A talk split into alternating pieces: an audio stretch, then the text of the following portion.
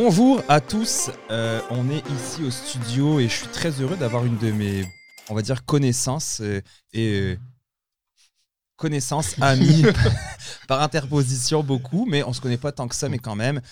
Donc Reggie, Reginald, Bonjour à tous. qui est donc fiscaliste, professeur à l'ESG UCAM. Peux-tu nous, peux-tu te présenter vraiment euh, plus concrètement, euh, Reg? Puis d'abord, ben, merci d'être venu ici. On avait beaucoup Ouais, de demandes. Je suis super excité d'avoir euh, enfin un fiscaliste, un professeur en plus, Ouais. genre les meilleurs des meilleurs sur le sujet. Fait que merci d'être- d'avoir accepté. Ben, merci les gars pour l'invitation. Euh, ça me fait plaisir d'être ici. Euh, me présenter un peu, pas de problème. Je vais commencer par mon parcours un peu, euh, si, tu, veux- si tu veux. Euh, dans le fond, moi, j'ai fait un bac en sciences comptables. Euh, j'ai fait un programme intensif qui était offert euh, par le Cégep Petit et euh, l'Université du Québec à Trois-Rivières. Après ça, j'étais allé faire mon deuxième cycle, me préparer pour l'examen des CA. Et euh, ça, ça me vieillit un peu. Euh, Je ne sais même pas si toi, Hubert, tu savais. Attends, maintenant, il y a les CPA, mais avant, il y avait les C. Il y avait trois autres professionnels. Donc, ça, CA, CGA, CMA. Exact. Fait que ça trahit un peu mon, mon- mon âge. Euh, fait que j'ai fait de l'examen des CA. Euh, par la suite, j'ai travaillé dans un grand cabinet à Montréal euh, pour faire euh, la vérification ou euh, l'audit. En Big Four. Euh, ouais, un des Big Four. C'était euh, Ernst Young. Euh, je sais pas si on peut les nommer. Je sais pas si ça change de quoi. OK, ben c'était, euh, c'était Deloitte. Deloitte, ouais, ça a super bien été. J'ai eu une super belle expérience. C'était une super belle école. Euh, par la suite, je suis allé faire euh, ma maîtrise en fiscalité parce que j'ai toujours été intéressé par la fiscalité. Euh, au bac, j'ai vraiment eu la piqûre de, de- de ce sujet-là. Et euh, d'où ça venait, je- quand on est jeune, on entend toujours le monde dire Ah, le gouvernement essaie toujours de nous avoir, euh, les impôts, etc. Ça m'était comme resté en tête. Je me dis, ça, je veux comprendre pourquoi et comment et est-ce que c'est vrai? Que- le gouvernement essaie vraiment d'avoir tout le monde. Fait que je voulais, être, je, je voulais comprendre ça. Fait que c'est ça qui m'a amené là-dedans. Puis, euh, c'est ça, j'ai fait ma maîtrise en fiscalité. Puis après ça, je suis retourné euh, en cabinet dans un autre cabinet, euh, le, le- le plus gros cabinet au, au Québec, euh, RCGT, euh, Raymond Chabot. Puis, euh, j'étais là à peu près 8-10 ans. Puis, euh, après ça, ben, j'ai, euh, quitté la, la pratique privée et je suis allé en enseignement. Puis, euh, maintenant, ça va faire, euh, ça fait un peu plus d'un an. Euh, je suis professeur à l'ESG UQAM pour le deuxième cycle en fiscalité euh, pour le programme qu'on espère d'ici un an ou deux euh, va devenir euh, la- une autre maîtrise euh, en fiscalité euh, dans une autre université au Québec. C'est fou quand même ton parcours. Vraiment. Euh, On a vu pas mal les dossiers en, en fiscalité. Oui. Oui, j'ai été très chanceux euh, lorsque j'étais chez, chez RCGT. On m'a rapidement, on m'a mis face à des réorganisations, euh, des, des- clients d'importance et tout. Euh, puis j'ai pu toucher à des sujets qui étaient quand même assez poussés. Euh, il y avait un des associés qui donnait pas mal de conférences. Euh, J'y avais demandé de me prendre sous son aile pour justement donner des conférences. Fait que ça m'a permis de, assez tôt d'être impliqué dans des textes, des publications. Euh, je donne des charges de, je- avant d'être professeur, je donnais des charges de cours depuis 2014 euh, à l'UQTR. J'ai enseigné à la maîtrise en fiscalité de Sherbrooke. Euh, j'ai donné des conférences dans des associations, autant la Canadian Tax Fund- la Fondation canadienne de fiscalité en français euh, et l'Association de planification fiscale et financière, l'APFF, qui est la plus gros, le plus gros regroupement, je pense, de fiscalistes au Québec. Puis pourquoi tu as changé Pourquoi tu as voulu être prof? J'ai toujours aimé enseigner. Déjà au bac, je disais à mes profs, euh, on va se revoir bientôt, on va être collègues. Ok. Euh, un de mes profs, euh, on va dire préférés, mais qui m'a le plus influencé, je disais tout le temps que j'allais prendre son spot. Le seul problème, c'est qu'il avait juste 12 ans de plus que moi, fait qu'il est encore tout jeune, puis fait que ça, malheureusement, ça n'a pas pu. je peux prendre son spot à lui, mais on se parle encore, puis c'est, c'est- c'est- je trouve ça. Il y a une certaine reconnaissance, il y a une certaine gratitude dans l'enseignement. Mm. Euh, je trouve ça vraiment intéressant. Je peux vous, certi- je peux vous confirmer que c'est pas pour l'argent parce que j'en ferais beaucoup plus si j'étais resté en cabinet. C'est sûr. Euh, puis j'ai eu une belle expérience dans les cabinets. Fait que c'est pas parce que j'haïssais ça, parce que ou quoi que ce soit. Euh, vraiment, là, partout où j'ai été, là, parce que j'ai fait aussi, je travaillé pour d'autres euh, plus petits cabinets par la suite. partout où j'ai été, j'ai eu une belle expérience. Il y en a des fois qui vont dire Ah, les gros cabinets, ça n'a pas bien été, etc. Moi, de mon côté, mon expérience, ça a super bien été. J'ai toujours été avec du monde qui était vraiment sympathique. Puis j'ai eu du fun. On travaillait fort, oui, mais on s'amusait encore plus fort. Mais je me demandais, tu sais, pour les gens à la maison, euh, la version simple, tu sais, la fiscalité, en gros, ça l'englobe quoi, puis c'est quoi, genre, juste de base? C'est l'impôt. Donc, euh, la fiscalité, il y a plusieurs parties à ça. On va, on- si on veut, on va séparer ça en deux parties. Tu as la partie conformité. Conformité, c'est quoi? Ça, c'est faire des déclarations de revenus. Je ne vais pas vous le cacher, c'est pas vraiment ce que les fiscalistes ont triple plus à faire. C'est comme un Mm. mal nécessaire. Euh, donc, faire des déclarations de revenus de sociétés, de, de particuliers, c'est-à-dire vous et moi, des individus, euh, bon, d'autres entités comme des fiducies, euh, des sociétés de personnes, etc. Fait que ça, c'est la conformité. Là-dedans, on peut rentrer aussi si jamais, par exemple, tu reçois une belle lettre de l'Agence du revenu du Canada ou de Revenu Québec. Bonjour, on, a- on- on pose, on pose des questions sur vos déclarations. Exemple, celle qu'on voit la plus souvent, les frais médicaux. C'est Mm. quelque chose qui est souvent audité. Euh, vous avez demandé X montant d'argent comme crédit pour frais médicaux. Envoyez-nous les factures pour prouver que c'est bon, puis etc. Euh, fait que ça, c'est la conformité. Et tu as l'aspect réorganisation. Ça, c'est qu'est-ce que d'habitude les gens aiment le plus. Réorganisation, ça englobe un paquet d'informations. Euh, toute transaction, exemple, d'un matin, tu veux vendre ton, ton entreprise, que ce soit ta société ou tes actifs. Tu veux acheter une entreprise, tu veux savoir c'est quoi les conséquences fiscales. Tu veux regrouper, exemple, euh, Simon, société A, société B, tu veux les mettre ensemble parce que tu es tanné de payer pour deux déclarations de revenus. Ben, tu veux les fusionner ou liquider une dans l'autre. Le fiscaliste, c'est lui que tu vas appeler. Euh, même chose aussi au niveau de ta rémunération. Je me dis, bon, ben, je ne sais pas, je devrais avoir un salaire ou un dividende. Qu'est-ce que je suis mieux de prendre? Ben, c'est avec le fiscaliste ou le comptable, mais sinon, sinon, on va aller voir le fiscaliste pour avoir plus d'informations, plus savoir comment faire. Euh, aussi, juste une recherche, tu as engagé une dépense ou tu penses faire un investissement important, tu veux savoir au niveau fiscal, ça va être quoi tes, tes économies, parce que bon, tu vas faire financer cet achat-là par la banque, puis tu veux savoir un peu combien tu vas sauver d'impôts avec cet achat-là? Est-ce que ça se qualifie à divers programmes, etc. Est-ce que quelqu'un qui a une question, par exemple, est-ce que je devrais me payer pour. Ma, sais, j'ai une compagnie, est-ce que je me paye ou est-ce que je réinvestis cet argent Est-ce que ça, c'est des questions que eux peuvent te poser, que tu peux mathématiquement ou fiscalement regarder ça ou? Tout est tout le temps une question. Ça dépend tout le temps. Euh, oui, une, personne qui disait comment, comment je me paye, oui. À heure, qu'est-ce que tu fais après avec l'argent? Ça, c'est autre chose. Puis ça, c'est un bon élément que tu amènes. Je vais dire qu'est-ce que ce n'est pas la fiscalité. Mhm. Parce que ça, c'est quelque chose que je me fais souvent euh, poser comme question. Euh, dans quoi je devrais investir, Reggie? Ouais. Dans quel placement boursier? Ça, ce n'est pas de la fiscalité et ce n'est pas de la comptabilité non plus. Euh, parce que ça, c'est quelque chose qui m'arrive souvent. Ah, t'es comptable, oui. Dans quoi j'investis à la bourse? Ouais, ça, c'est comme. Écoute, ouais. l'uranium Écoute, je, je, je sais pas. Fait que, euh, je- je- puis on va pouvoir en parler plus tard. Ouais, Mon expérience boursière n'a pas été. J'ai essayé à un moment donné de. Ah ouais, ok. Ouais, ouais, tu sais, bon coup, ben, pire coup, là. Ouais, ouais. Venons-en, ton pire et ton meilleur coup. Ouais, mon, mon meilleur coup, euh, ça a été d'acheter mon premier immeuble, mon premier plex, qui était un quadruplex. Nice. Tout le monde regarde tout le temps les duplex, les triplex. Moi, je jouais avec les quadruplex parce que tu es encore dans les plus petits immeubles. Tu as encore droit à, t'as encore droit à 5% de mise de fonds. Puis, il n'y a pas beaucoup de monde qui regarde les quadruplex. Les gens sont tous. Duplex, triplex. Ils ciblent tous des duplex, triplex, duplex, triplex. Puis, ils oublient que tu as des 4 puis des 5 aussi. Donc, puis quand tu regardes les prix entre le triplex et le quadruplex, tu pas une grosse différence. Hmm. Fait que tu as un loyer de plus, puis c'est sensiblement le même prix. T'avais Ouais. quel âge quand t'as fait ce move-là? Ah, ça, ça- ça- je te dis mon pire coup, puis après ça, on va rentrer dans mon âge. Je vais vous laisser guesser mon âge avec ce que je vous ai dit. Euh, mon pire coup, euh, j'ai essayé justement, je m'étais inscrit sur Disnat, euh, j'ai essayé le marché boursier, j'avais des amis qui étaient bons là-dedans, bon, puis je connaissais du monde d'un banque, puis etc. Et là, j'ai fait ce que il ne faut pas faire. Je demande à quelqu'un, qu'est-ce que toi tu penses? Qu'est-ce que toi tu penses? Qu'est-ce que toi tu penses? Puis ça a été lors de l'émergence du, euh, du marché du cannabis. Ah, Ah, ouais. Donc euh, là, quelqu'un me donne un titre, euh, il dit, Ah, investis là-dedans, puis là, lui il a mis 200 000, il y Ah. croit, nanana. 100 000, ouais. Moi, je n'ai pas 200 000. Ouais. Fait que j'avais mis, je pense, euh, 5 000. Écoute, je l'ai mis, ça, ça, Au ça a commencé à planter, j'y crois. Je remets un autre suite après. Euh, fait que j'ai mis 10 000 et je pense que je suis sorti de là avec euh, en 1000 pièces ou en bas. Ouais. Puis à- maintenant, j'avais acheté l'action, elle était à cannabis. 7 pièces, puis aujourd'hui, je pense qu'elle vaut 60 cents. Elle est même plus sur le marché, elle est rendue dans les... Ouais, Les penny ouais. stocks. Elle est rendue dans, dans les, tu sais, dans, dans- dans ceux que t'es juste après le marché. là, Hi, Ouais. On t'a coupé, là, puis il faut que tu travailles fort pour revenir. Aïe, Fait que, j'ai- fait que ça n'a pas été un, un bon investissement. Puis le deuxième que j'ai essayé, encore là, j'avais pas compris.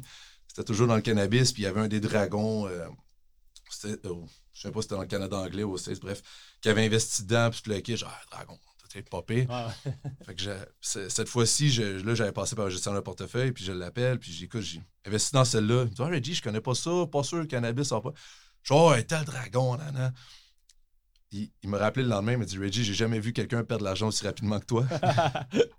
L'action était encore là autour de 7-8 Oh, piastres.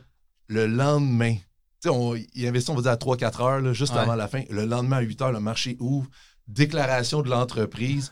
On ne sait pas pourquoi notre action vaut tant que ça. Paf, l'action diminue de 50% one shot. Oh my god. On le dit dans le bootcamp, dans la formation qu'on offre, ne jamais acheter la veille des earnings, la journée des earnings, ouais. puis le Mais lendemain. c'était même pas un earning, c'était juste, c'était sorti. Ok, une déclaration de l'entreprise. Oui, Ok, déclaration de l'entreprise. On ne sait pas pourquoi ça vaut tant que ça. Notre action, on pense qu'elle vaut 3-4 piastres. Ah ouais, Ouais. c'est ça, là. Bon, ben, à partir de ce moment-là, j'ai j'ai- je disais à mon gestionnaire de portefeuille, je sais quoi, je concentrer sur la fiscalité. Ouais. Ça, je suis bon là-dedans. Ouais. Puis je te laisse faire ce que tu veux. C'est c'est quand, même- c'est quand même comique parce que tu un gars qui, qui- qui est bon dans. tu Justement, t'es comptable, CPA, CA, enfin, c'est CPA maintenant dans le fond. Puis que t'as fait aussi ce genre d'erreur-là. Puis tu sais, souvent, on- on- on- les gens, ils nous disent Ah, j'ai fait cette erreur-là, puis ils arrêtent d'investir. Ils disent Ah, c'est pas pour moi, je veux plus investir dans le marché boursier. Mais les erreurs arrivent à tout le monde. Uber en a fait. Moi, j'en ai fait. Moi, je l'ai fait avec l'or puis l'argent. Quand j'ai commencé à me dire investir dans l'or et l'argent, je me suis loadé dans l'or et l'argent. Puis ça a juste chuté, chuté. Quand c'était en chute, j'ai eu peur. J'ai tout vendu. J'ai perdu de l'argent. Mm. Alors que si je l'avais laissé, je pense que maintenant, je ferais de l'argent. Ouais, puis tu sais, c'est ça. Souvent, j'avais un, un de mes amis aussi qui est comptable. Puis il y a des gens, par exemple, qui commencent à y parler de finances. Puis là, moi, je suis comme, ah, cool, un de mes amis, tu sais, il aime ça, les finances. Tu sais, c'est rare les gens qui ont comme un intérêt envers l'argent et les finances. Fait que là, je commence à y parler et tout. Puis je me rends compte, dans le fond, qu'il connaît absolument rien, tu sais, sur l'investissement en bourse. tu sais. Fait que souvent, on associe des différentes carrières à genre, OK, lui, il s'y connaît en investissement, je vais lui demander Mhm. des, des astuces. Mais tu sais, la réalité est tout autre. là. Tu sais, c'est comme, j'ai l'impression qu'il y a énormément de mythes. Puis parlons-en, je pense que Ouais. ça serait intéressant. Tu sais, en fiscalité, il y a beaucoup de mythes. Tout le monde est genre, tu sais, monsieur, madame, tout le monde est comme, OK, mais comment je pourrais euh, payer moins d'impôts ou optimiser ma situation fiscale? Puis là, il y a plein d'affaires. Il y a des gens qui disent des trucs, mais tu sais, ils sont clairement pas fiscalistes. Et comme, Ça, faut faire attention, tu as raison. Puis je vais arriver sur les, les mythes. Euh, mais pour terminer, tu as raison pour faire des erreurs. Puis je- autant le marché boursier, le marché immobilier, peu importe l'investissement dans lequel on veut faire, ça prend une formation avant, un minimum. ouais. Des- Je ne veux pas dire une formation, je dis de l'éducation. Ouais. Mhm. Marché boursier, je me suis zéro éduqué. Je me suis fié à ce que les gens me disaient, Frécy, etc. J'ai jamais regardé par moi-même. J'avais pas le temps. Ça ne m'intéressait pas. J'essayais de, j'essayais de faire un home run. Merci, bonsoir. Ça n'a pas marché. Je me suis fait torturer au bâton. Ouais. Euh, par contre, l'immobilier, ben, avant d'acheter mon premier plex, j'avais lu le livre euh, Mon premier plex de, je pense que c'est Gaétan Bauduc, je ne me rappelle plus trop. J'avais lu aussi, j'avais commencé à lire l'indépendance financière grâce à l'immobilier. Fait que. J'avais déjà un minding de OK. Je m'étais renseigné, tu sais, moi, je suis pas manuel pour zéro. Euh, fait que je m'étais renseigné, bon, avec mon oncle, etc., qui avait fait plusieurs réparations. Si j'ai besoin d'aide, vas-tu pouvoir m'aider? Vas-tu pouvoir, j'avais appelé la banque savoir comment ça fonctionnait, j'avais lu sur Internet. Fait que quand j'ai acheté, puis j'avais visité plusieurs, j'avais visité plusieurs immeubles avant de Mhm. faire mon acquisition. Donc, j'avais un bon knowledge, je savais un peu dans quoi je m'embarquais. Marché boursier, je me suis inscrit sur Disnat, euh, tac, tac, tac, merci. euh, Ouais, C'est- l'erreur, c'est l'erreur qu'on fait surtout dans, tu sais, avec World Simple puis l'arrivée des, des plateformes de courtage en ligne. Là, tout le monde le télécharge puis on le voit là, dans notre bootcamp, etc. C'est comme les gens arrivent, ils achètent des actions individuelles, mais tu sais, quand tu comprends pas le pouvoir d'un FNB puis d'être diversifié en partant, c'est comme excessivement difficile là, de trouver l'aiguille dans la botte de foin. Là, tu sais. ultimement, là, il y avait aussi Ako qui était venu sur un podcast où- il y a très longtemps. Connais-tu Ako ah, non. Gobel de Jiu-Jitsu, c'est un acteur. euh, un acteur Hollywood. Mal- Malheureusement, je vais dire. Je, je vais être honnête, je vais dire non. C'est bien correct. Peut-être Puis- de vue. là, mais- Alain Chanoine. Il a changé son nom. Comment? Alain Chanoine, il s'appelle. Faudrait que je le vois de vue. Je te montrer. Puis c'est ça, puis c'est un peu une histoire similaire, tu sais. Puis j'invite les gens, tu sais, tout le monde qui écoute le podcast, commencez par vous renseigner puis à apprendre avant de vous lancer. là. Tu sais, je veux dire, c'est la base. Puis je trouve que c'est ce qui fait en sorte que la bourse a une mauvaise réputation au fil du temps. C'est que les gens, tu sais, par rapport à l'immobilier, l'immobilier, les prix fluctuent, on est d'accord. C'est juste qu'on voit pas le prix sur la maison en temps réel. tu sais. Imagine, tu aurais, le, le- pas le cadastre, mais tu mettons la- l'adresse civique, puis en dessous, tu aurais le prix qui varie. Je pense que les gens seraient pas mal plus stressés sur leur Tout à fait. right? Tout à fait. L'immobilier, comme tu l'as dit, tu es allé à la banque, etc. Tu n'as pas le choix de faire une certaine due diligence de tes finances, etc. Parce que la banque va le faire pour toi. Tu sais, avant d'acheter, tu dois mettre un certain montant que, tu le disais, Disnat, Wealthsimple, Questrade. Tu Mhm. t'ouvres un compte, tu transfères euh, 100 pièces sur Wealthsimple, puis tu achètes ce que tu veux. Exact, exact. Puis le, un élément aussi important, puis je vous l'avais mentionné dans un autre de vos podcasts, euh, l'intérêt et la motivation.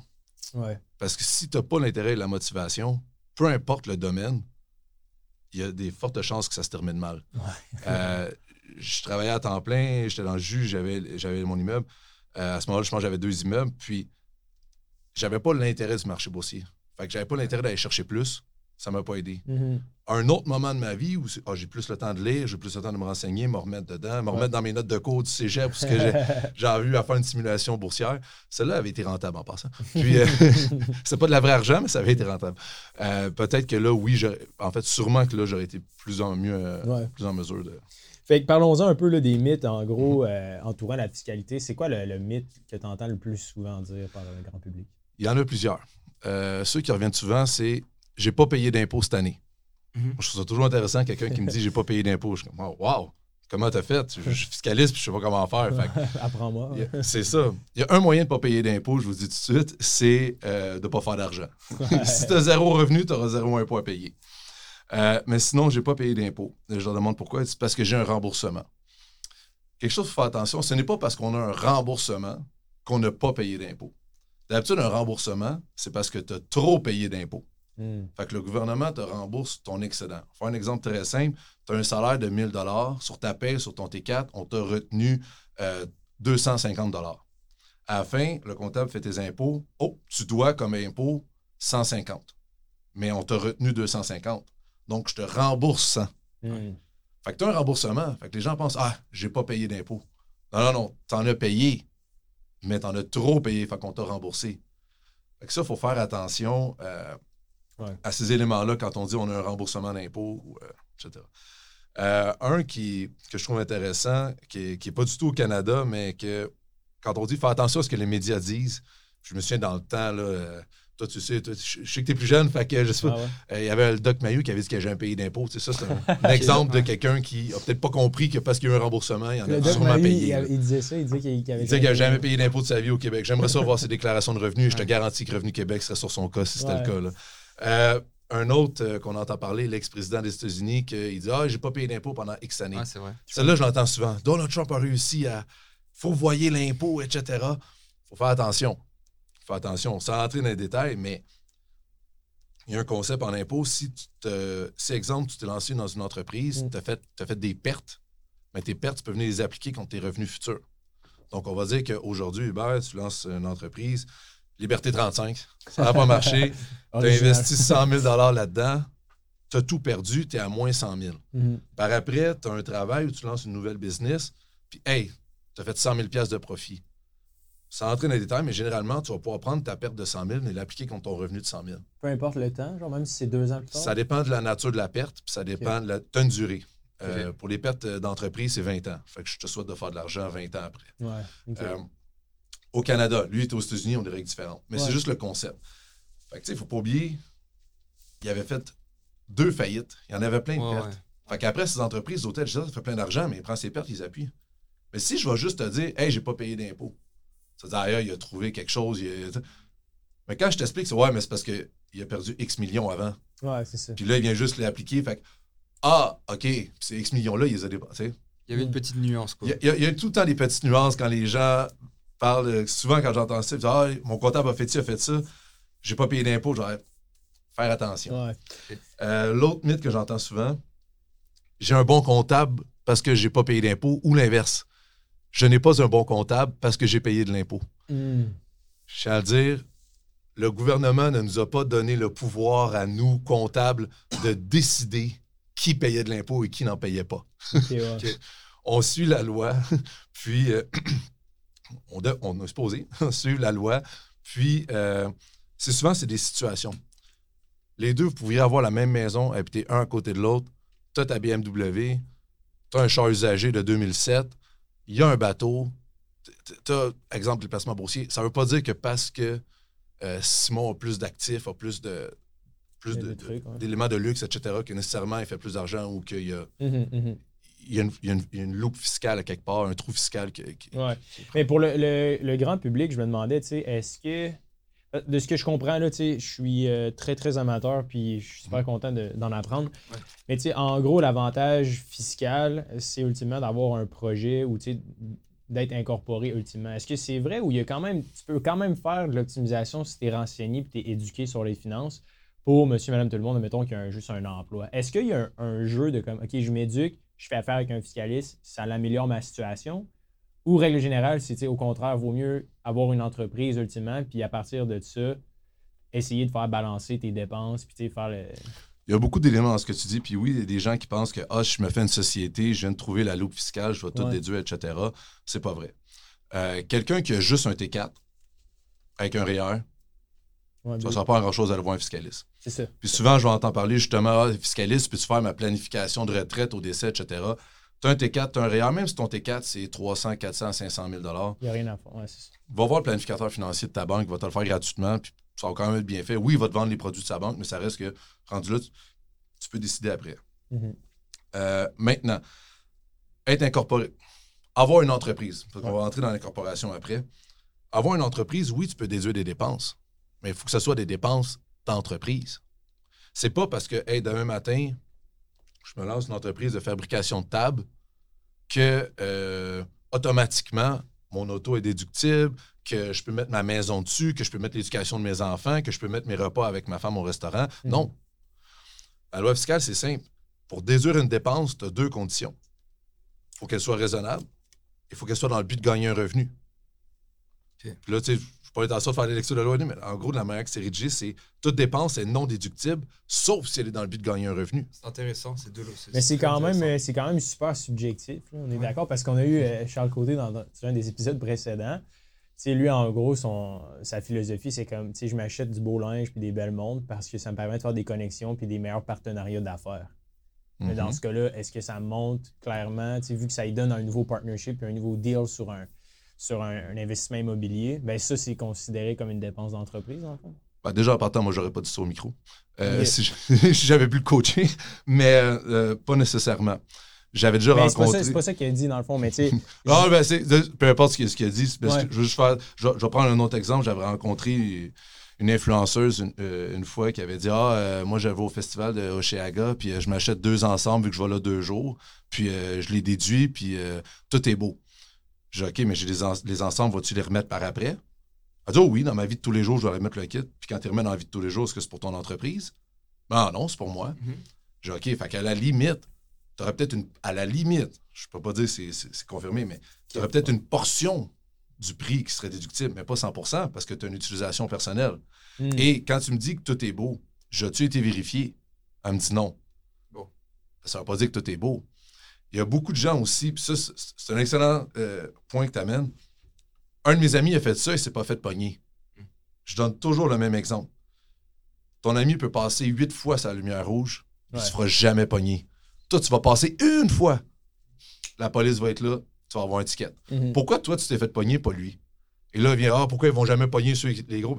Ouais. Ça dépend. risque. Ça, ça dépend, c'est toujours un risque.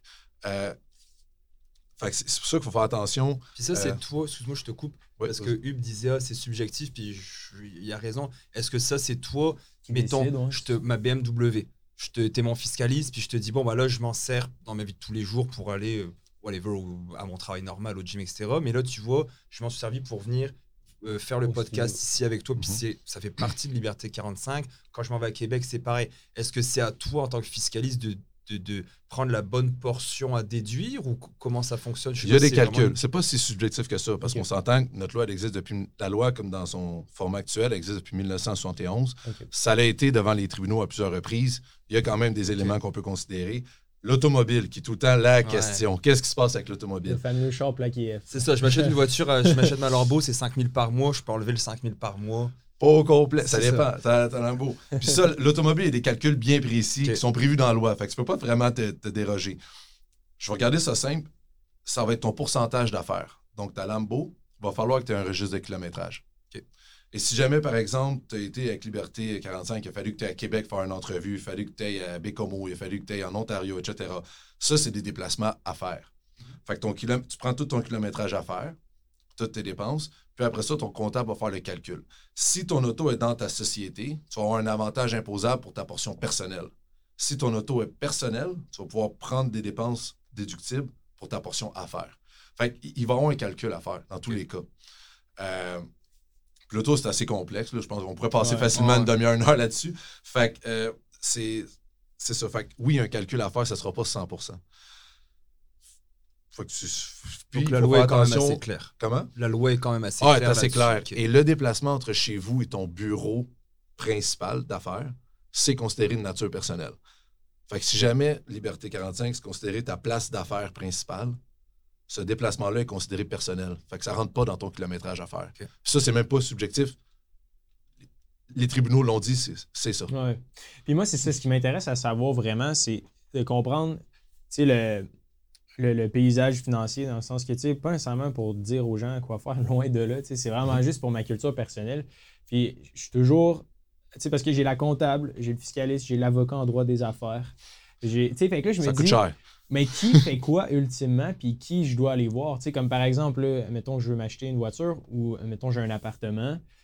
Sais, clairement, j'ai une pièce qui est juste mon bureau de travail. Est-ce que c'est ça, dans le fond, la, la comptabilité, puis la partie que je dépasse en entreprise, je fais le call avec la comptable ou c'est genre, je regarde ça avec un, un fiscaliste, dans le fond? Des questions simples comme ça, exemple le bureau à domicile, euh, l'automobile, généralement, les comptables vont être en mesure de le faire.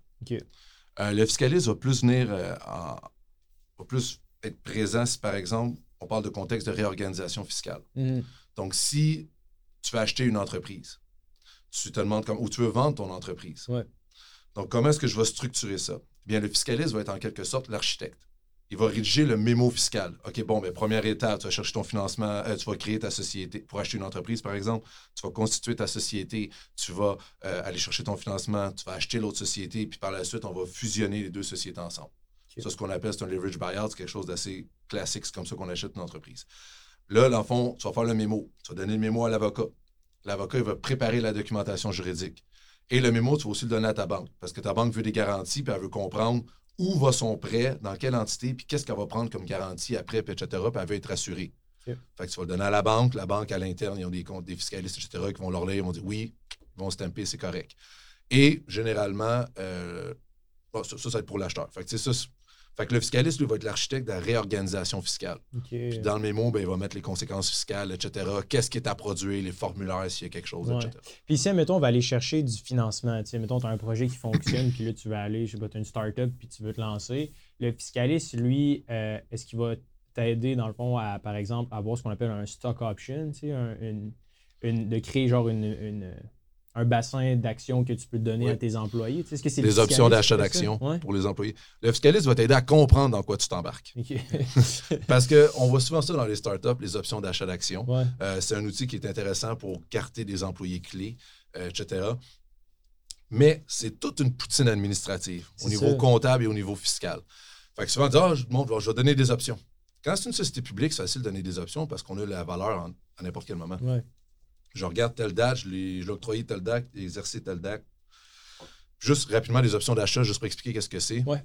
Par exemple, Simon, tu es mon employé, je veux te garder. Ma business n'a pas nécessairement les liquidités, c'est un start-up, les liquidités se font rares. Je dis, Simon, je t'offre l'option d'acheter des actions, par exemple, à 5 Des actions sans actions de ma société à 5 donc sans actions pour 500 Et tu as un an, deux ans pour exercer ton droit. Peu importe la valeur de mes actions, tu peux les exercer pour 5 Là, toi, tu vois comment ça, tu vois comment ça se passe, puis tout. Puis à un moment donné, tu l'exerces. Et là, ben, tu, tu me donnes, tu donnes 500 à la société, pas à moi, mais à la société. Et la société va t'émettre sans action. Puis tu es rendu actionnaire. OK. Fait que si à ce moment-là, la société, les actions valent 20 ben tant mieux. Ah ouais. Tu viens de faire un gain. Je te dis tout de suite qu'il va être imposable, mais tu as quand même fait un gain. Euh, fait que c'est ça qui est intéressant. Puis si les actions valent zéro, ben tu fais juste pas les exercer, puis that's it. OK. Fait que c'est- pas... euh, C'est un peu plus fort. ouais. fait que c'est ça, des options d'achat. Fait que le concept est simple, il est super intéressant. Maintenant, au niveau fiscal, c'est là que ça devient un peu plus touché parce qu'au moment de l'exercice, il faut évaluer l'entreprise, il faut savoir combien vaut l'action. L'évaluation d'entreprise, en bas de 8-10 000 tu n'as plus grand-chose aujourd'hui. Fait que c'est quand même un coût qui est important. Dans pour tes faire états- cette, euh, cette espèce de poutine-là, dans le fond. Là. pour, non, pour juste faire l'évaluation, pour pouvoir émettre tes actions, pour savoir c'est quoi son avantage imposable. OK, mettre une valorisation sur Ah, l'entreprise. Oui, une évaluation d'entreprise, ça Ouais, peut. c'est fou, ça coûte super cher. Oui, des EEE, il n'y en a pas tant que ça. Mais Des c'est les experts en Big Four qui évaluation font ça. d'entreprise. hein, c'est les, euh, souvent, c'est un- euh, une des grosses firmes euh, d'audit aussi qui, qui font ça. Euh, Mais c'est qui les qui Big peut, Four? qui, peut, qui peut évaluer? Mettons, moi, la Liberté 45, la Startup, on veut, faire une- on veut mettre une valorisation. Qui peut faire ça? Un fiscaliste? Techniquement, n'importe qui peut le faire. Ah. Toi-même, tu peux évaluer ton entreprise. La le seul élément, c'est que si, exemple, justement, je reprends mon, je reprends mon exemple, 5 Mhm. puis la, la business, on dit qu'elle vaut aujourd'hui 20 Demain matin, Revenu Québec ou Revenu Canada débarque. Il examine les avantages imposables de Simon. Il dit OK, vous avez évalué que l'action valait 20 Comment vous l'avez fait? Hmm. Et c'est là qu'ils vont examiner. Ben, si tu dis, ben écoute, euh, je suis allé voir mon cousin qui est euh, présentement au cégep euh, en marketing, puis il m'a dit que ça valait ça. Il y a des chances que Revenu Québec dise Ouais, tu sais quoi, on va faire notre propre évaluation, on va revenir. Par contre, si t'es arrivé, tu as dit oui, j'ai été voir un expert en évaluation d'entreprise qui m'a sorti un rapport daté de temps, etc. Ah, ouais. Là, il risque de le prendre puis de dire OK, c'est bon, on arrête ça là, on n'ira pas chercher plus loin. Mais techniquement, ce que euh, l'ARC demande, c'est une évaluation raisonnable. Donc, tu peux faire toi-même ton évaluation. Tu dois juste être en mesure de la backer, Ouais, de la justifier, de dire voilà pourquoi. de la euh, justifier, puis euh, etc. Fait que tu peux. Intéressant, super intéressant, Mike. Faut que faut que tu back. Fait que ça, c'est pour l'évaluation. Puis mettre en place le régime. Au niveau fiscal, il n'y a pas grand-chose que le fiscaliste va faire. Il va expliquer c'est quoi les conséquences. Il va t'expliquer dans un mémo, justement, ces conséquences-là. Tu émets à un, un prix X. Quand il exerce, si la valeur vaut plus, ne pas oublier de faire un avantage à la, imposable pour l'employé. Euh, ne pas oublier s'il y a des déductions à la source là-dessus.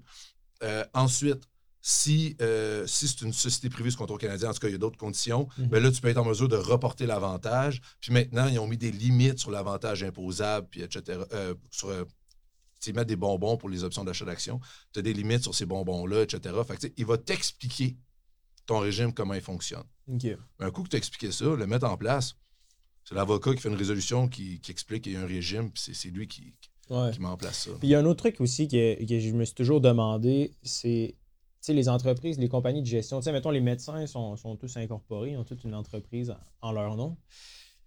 Puis en gros, souvent, on entend ça. Les gens disent Ah, je mets ça dans ma, ma GESCO ou mon entreprise de gestion. Puis c'est comme une entreprise qui détient les parts d'une entreprise. Mais tu sais, c'est comme. Mettons, moi, j'ai Liberté 45. Puis là, moi, techniquement, je pourrais avoir ma compagnie de gestion, genre derrière ça, puis avoir des parts. Mais puis là, j'imagine qu'il y a plein de cas particuliers, mais c'est quoi l'avantage, dans le fond, de, de faire ça? Pourquoi est-ce qu'il y en a qui font, genre, les deux? Comme ils, en ont, ils ont- sont incorporés là, puis ils en ont une derrière qui, qui possède l'entreprise. Je comprends.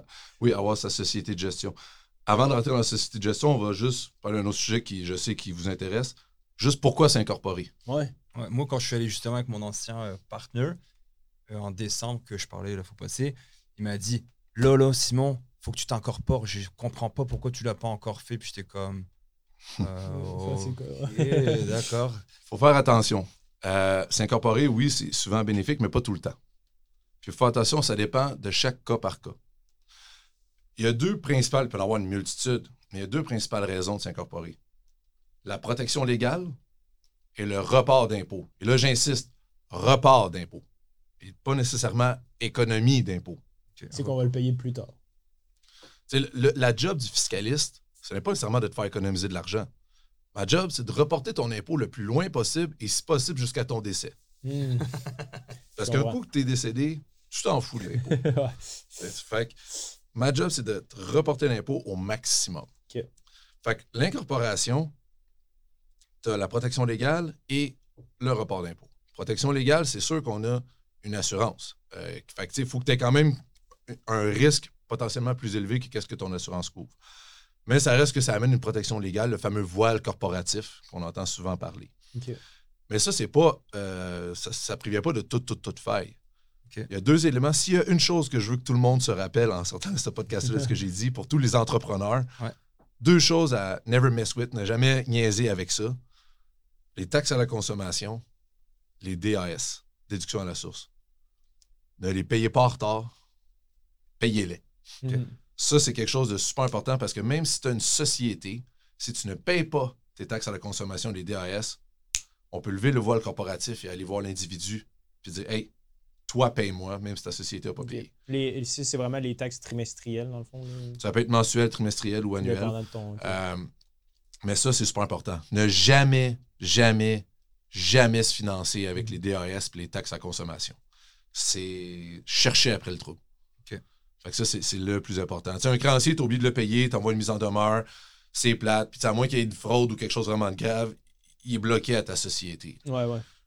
Tandis que le DA les DAS et les taxes, ben ça, c'est le gouvernement, puis ils ont Ah ouais. Puis ils vont venir te chercher, c'est ça. Ouais.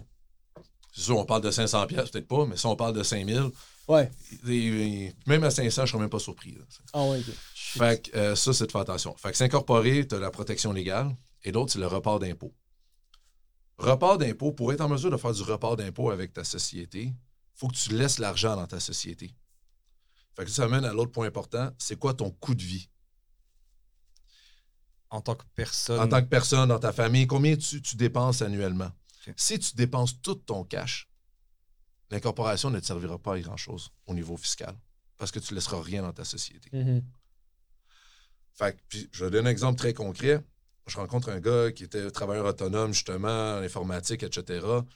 Puis il me dit Ah, mon comptable me parlait de m'incorporer, euh, je fais plus de 200 000 par année. Je dis, OK, commence à jaser, ça peut être intéressant. Mhm.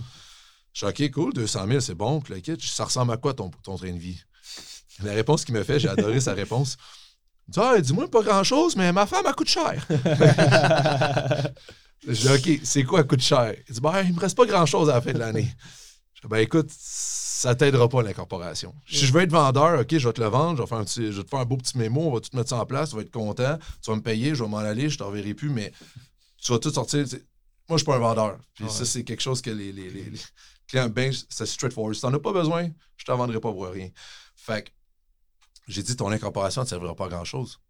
Parce que le report d'impôt, comment est-ce qu'on le fait? C'est que la société a un taux d'imposition un peu plus faible que le particulier, surtout à 200-300 000 Fait que tu sauves l'impôt parce que tu- ton taux d'imposition, on va faire ça simple, quand tu fais plus que 300 000 par année personnellement, euh, ton taux d'impôt, c'est 53% Dans ta société, ça va osciller entre 14 et 26% C'est fou quand même le gap Ouais, entre les deux. Là.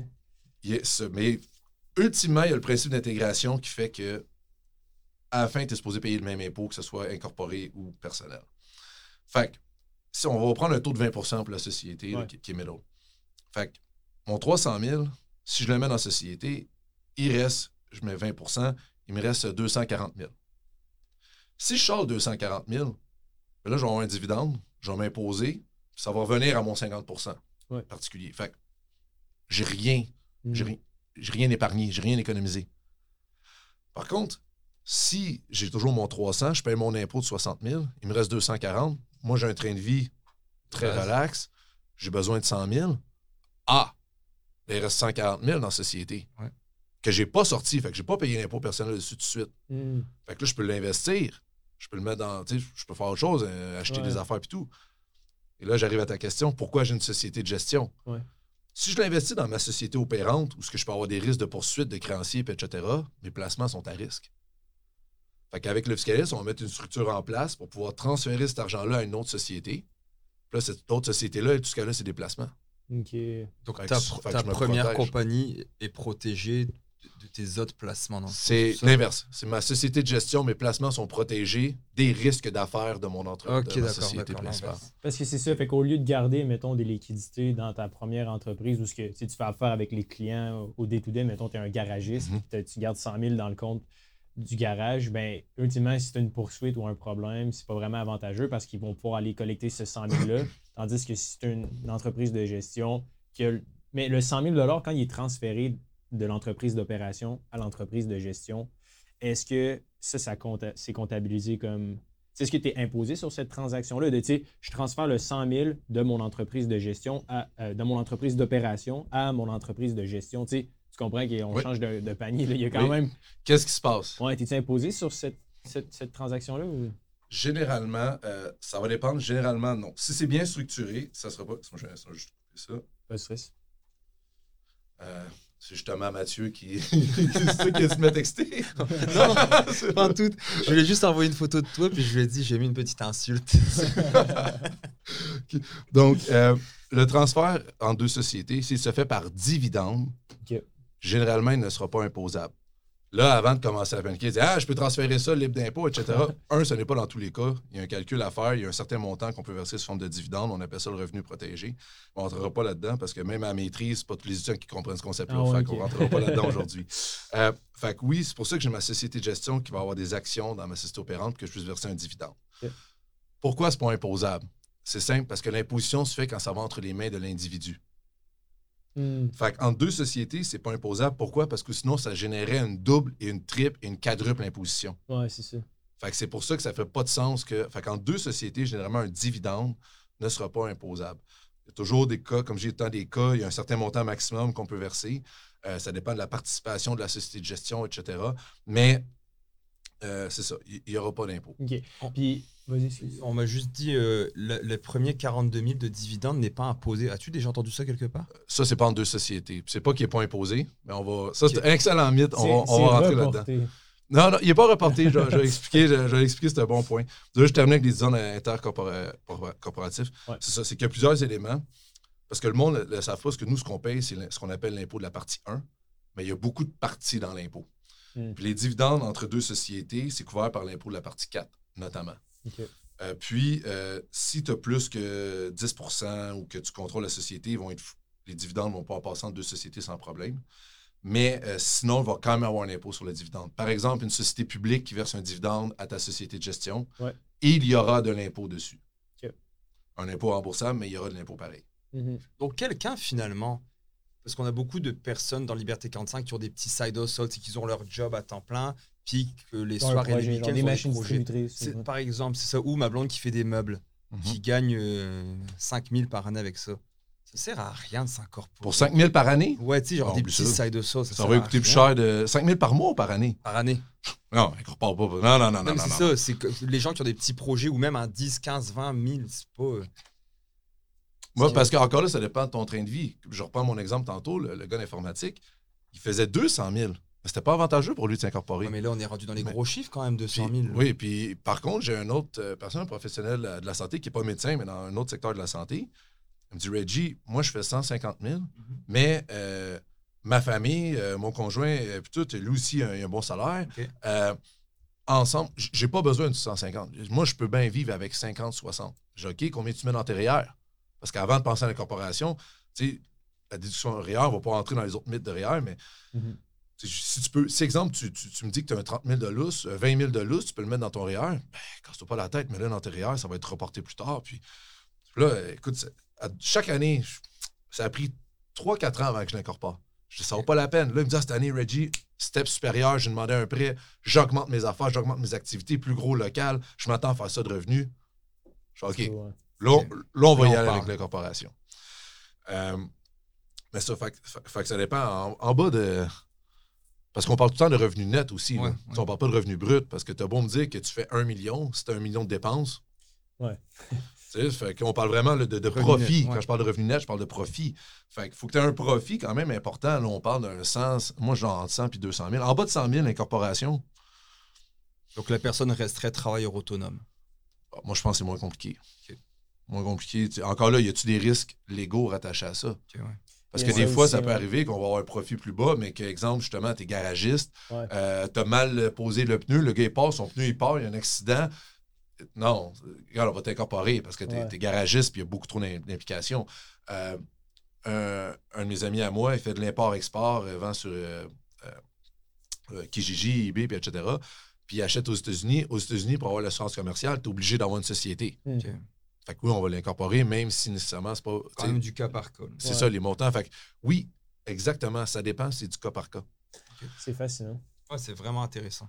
Pour ton 40 000 Là, je m'excuse euh, pour tout le monde parce qu'on passe vraiment de plein de sujets. Là, Ah, je vais c'est avec les correct. C'est questions. quoi le, trou du 40 000? J'ai jamais entendu parler de ça. C'est quoi? euh, C'est mon euh, un de mes contacts qui m'a dit ça, qui est comptable, qui m'a dit ah, c'est correct parce que le premier 42 000 en dividende ne sera pas imposable.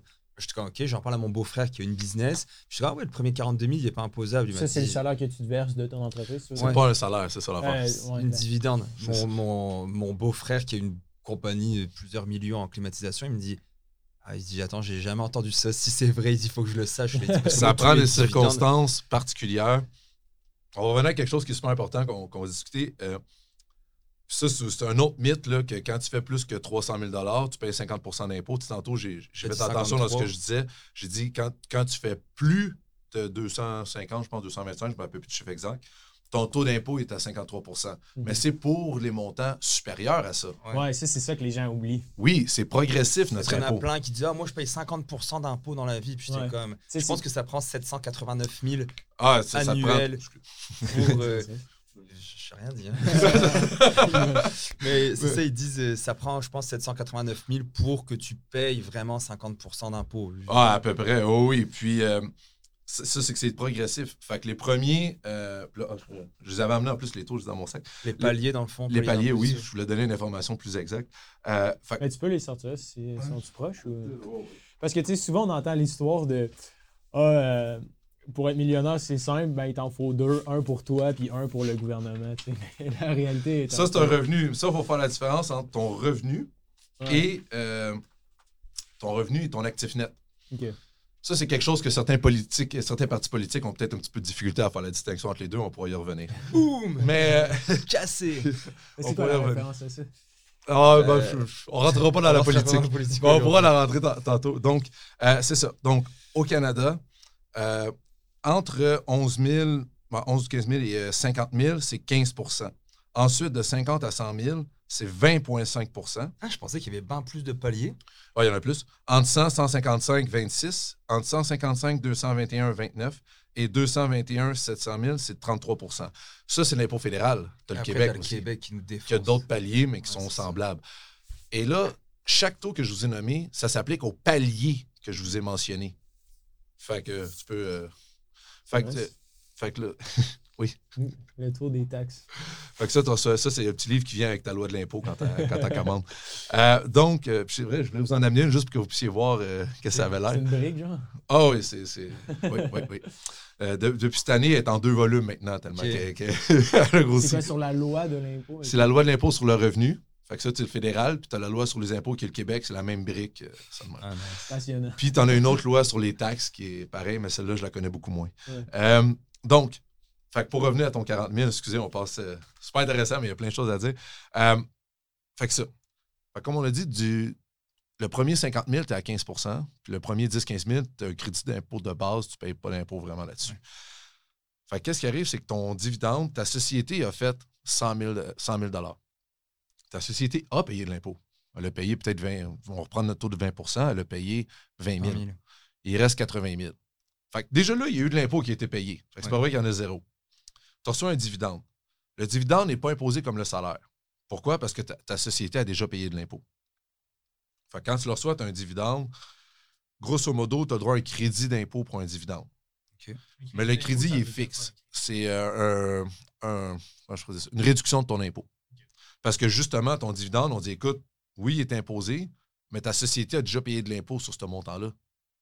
Fait qu'on va te donner un crédit vu que ça a déjà été imposé pour éviter que tu sois imposé deux fois. Sauf que ton crédit, c'est un taux fixe. Fait que peu importe c'est quoi ta braquette de revenus, ton crédit est fixe, puis ton crédit, il prend en considération que tu es imposé au taux maximum. Mm.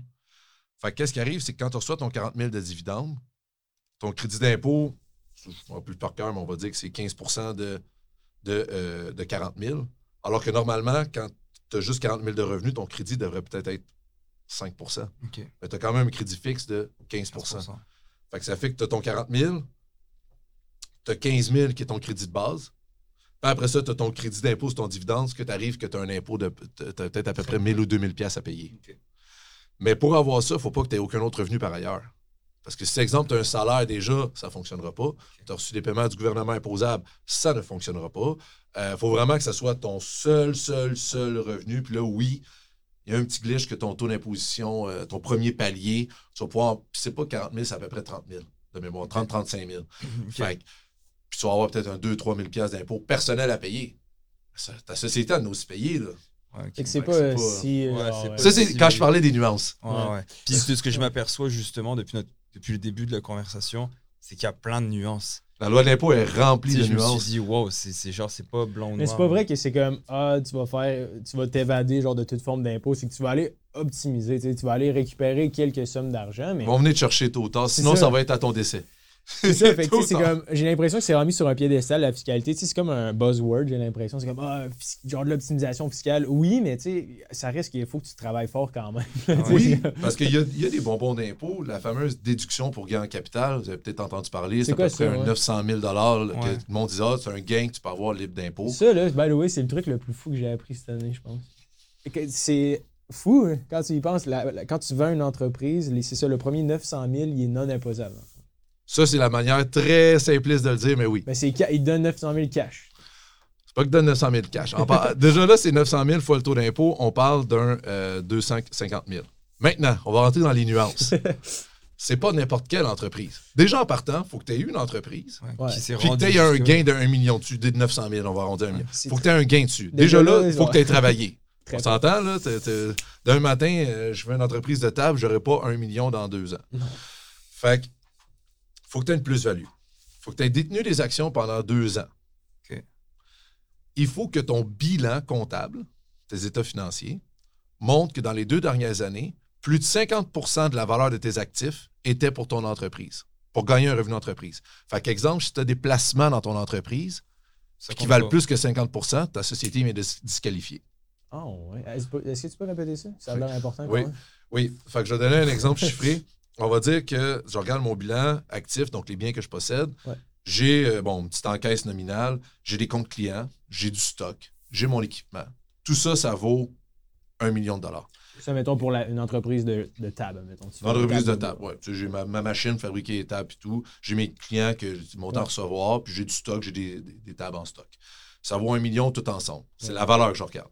Et j'ai aussi des placements boursiers de 1,2 million. Parce que ça a super bien été, j'ai tout gardé ça dans mon entreprise. Ben, mon entreprise ne se qualifie pas. Ah, ouais. Fait que quand je vais vendre, je ne pourrais pas prendre mon exemption.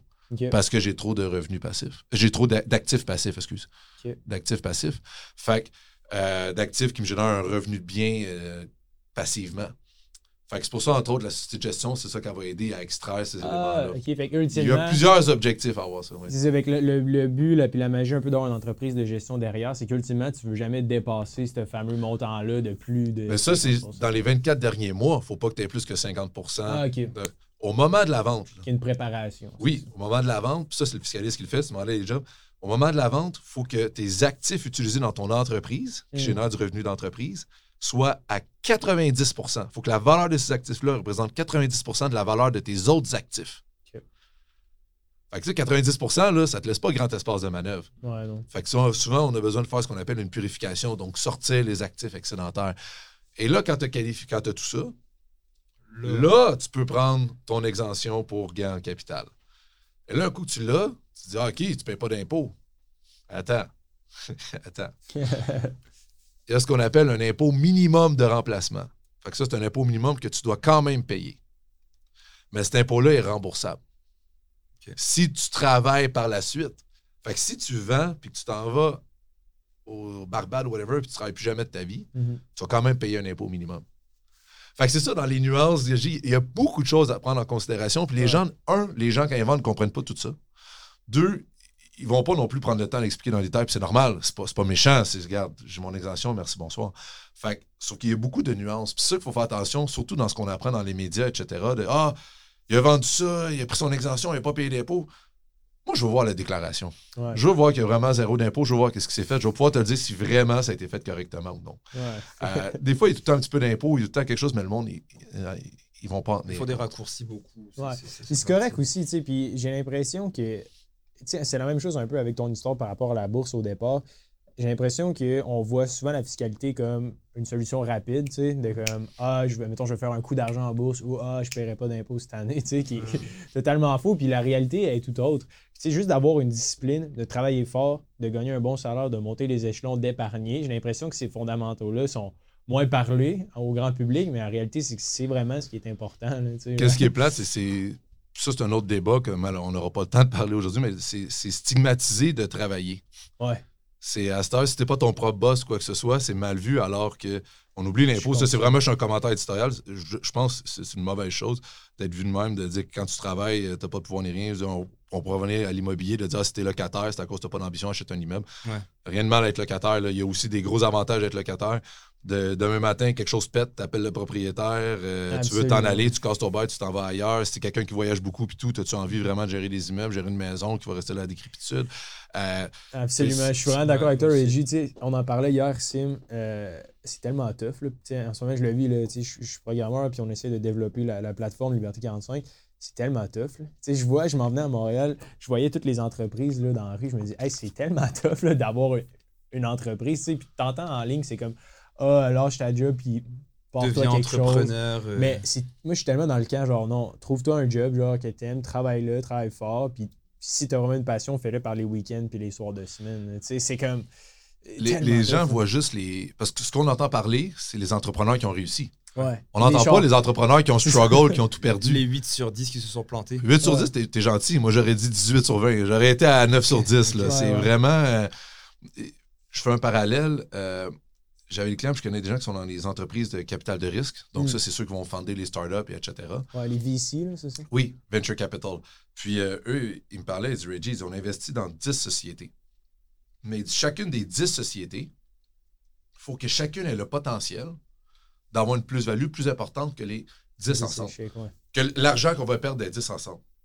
Puis sur Ah, les ouais. 10, on a une qui risque d'être un- une étoile filante. 5, sinon 6, flop total, on a perdu notre argent. Puis les autres 2, 3 que Ouais, c'est fou. ça a fait de quoi où on est revenu égal, mais tu sais, c'est correct. T'entendras pas parler des 6 qui ont flop. Non. Mais je- tu vas entendre parler de celle qui a fait Ouais. l'étoile filante. Je parle souvent justement de la vie euh, Instagram, les réseaux sociaux, où les gens ils se comparent beaucoup, puis qu'on a l'impression d'être des, des, des- des- des caves ou des merdes. Puis c'est ce que je dis, tu sais, Ouais. moi les photos de ma fille, bah, c'est des belles photos où est-ce qu'elle sourit, qu'elle est en bien, habillée en princesse, puis c'est un shooting photo où je prends 18 photos quand elle ferme pas les yeux, puis qu'elle fait bah, papa, puis je mets la plus belle. Quand tu mets une photo, bah, on fait du sport tous les deux, bah, tu vas mettre la plus belle photo, on va, on va en prendre une couple des photos, puis ah celle-là elle est belle, on va la mettre sur les réseaux sociaux. Tu vas mettre la photo quand tu es au resto, un bon plat Ouais. que tu as mangé ou quand tu es en vacances. Tu vas pas mettre la photo, ah, tiens, ce soir je mange du macaroni au fromage, je me prends une photo chez nous. c'est normal. Et les entrepreneurs, c'est pareil. Tout le monde pense que tu es entrepreneur, tu as parti ta business, that's it, t'es riche. Quelqu'un, dans les insultes que je reçois sur TikTok, justement, C'est ça, ok? ah ouais, c'est l'enfer, désolé. Bah, c'est justement, euh, ah, tous les propriétaires d'entreprises avec vos milliards. Bro, combien tu penses qu'il y a des entreprises qui font des milliards? Ouais, Très, c'est- très, très peu. Euh, non, c'est- vrai, puis ça, c'est quelque chose que justement, il y a une éducation à faire. Euh, c'est quand, quand tu es un entrepreneur, puis ça va aussi avec la, la- Si je veux faire les liens, je retourne à la fiscalité. Mhm. Les entrepreneurs aussi, c'est pas avoir discuter, c'est quand tu as un startup au début, tu rencontres des clients, tu vas aller luncher et tout. Puis ça, c'est souvent avec les vérificateurs, c'est subjectif. C'est dur à baquer. Quand vous allez manger avec un client, là, Mhm. ou un client potentiel, un fournisseur, un contact, vous prenez la facture, là, Ouais. écrivez derrière la facture. Exemple, Simon Boucaras, Liberté 45, discuter de temps. Le nom de la personne, l'entreprise et le sujet. Ça, c'est pas long. Tu prends la facture, tu demandes à la serveuse, puis tu sors ton crayon, tac, tac, tac, tac, tac. Quand vous le donnez à votre comptable, c'est fou comment ça va aider Mhm. pour le moment où vous avez un audit. Surtout si le repas est à l'extérieur des heures normales de bureau. Ça, c'est quelque chose que les administrations fiscales n'aiment pas. Mais c'est quelque chose qui est réel. Quand tu es un entrepreneur, surtout dans un start-up, Ouais. tu vas travailler les fins de semaine.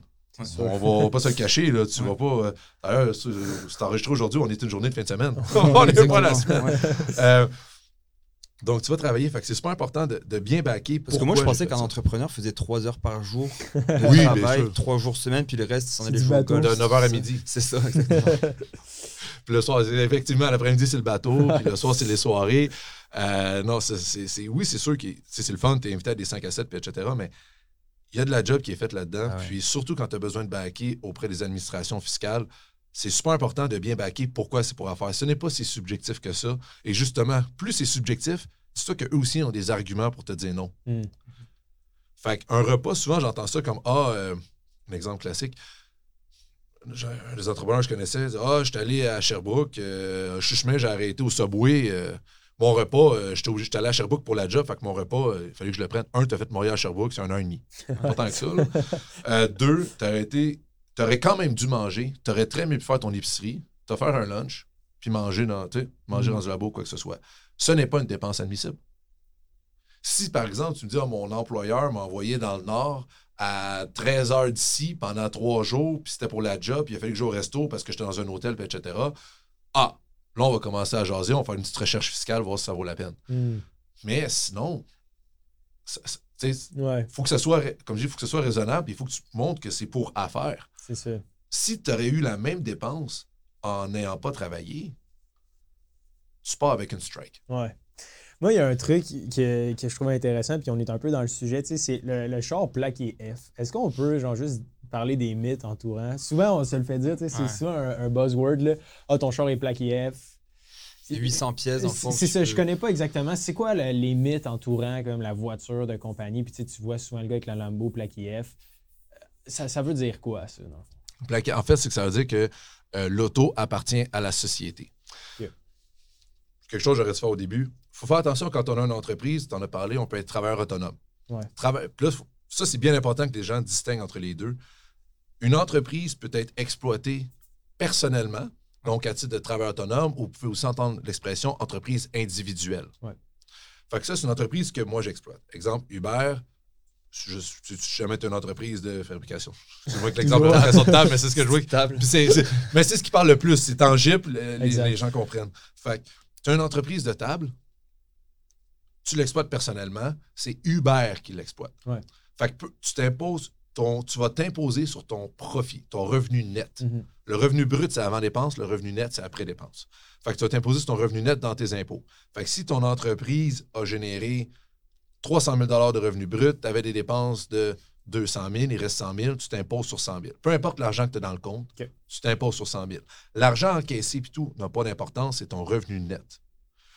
Ça, c'est une entreprise individuelle. Mais Et quand- Uber, est-ce qu'il peut être salarié en même temps? Non, parce que c'est ton entreprise. Fait Non, que tu ne peux pas être salarié. Dans le sens, est-ce que, oui, il s'occupe des tables, il fait, un, mettons, euh, 100 000 net à la fin, mais Uber, un peu comme moi, il y a aussi une job. Ah oui, ailleurs. oui, oui, oui. Pas avoir une job par Donc, ailleurs. son 100 000, Ça il est rajouté sur son Oui. salaire. Oui, oui, oui, oui, tout euh, s'additionne. Tous tes revenus s'additionnent. Oui, tu pourras avoir une job par ailleurs, il n'y aurait pas de problème. Mais l'entreprise individuelle, tu es responsable des dettes de l'entreprise. Fait que si demain matin, quelqu'un mangeait à sa table, sa table, elle a cassé, il s'est cassé une jambe, il veut te poursuivre, ta maison est à risque. Ouais.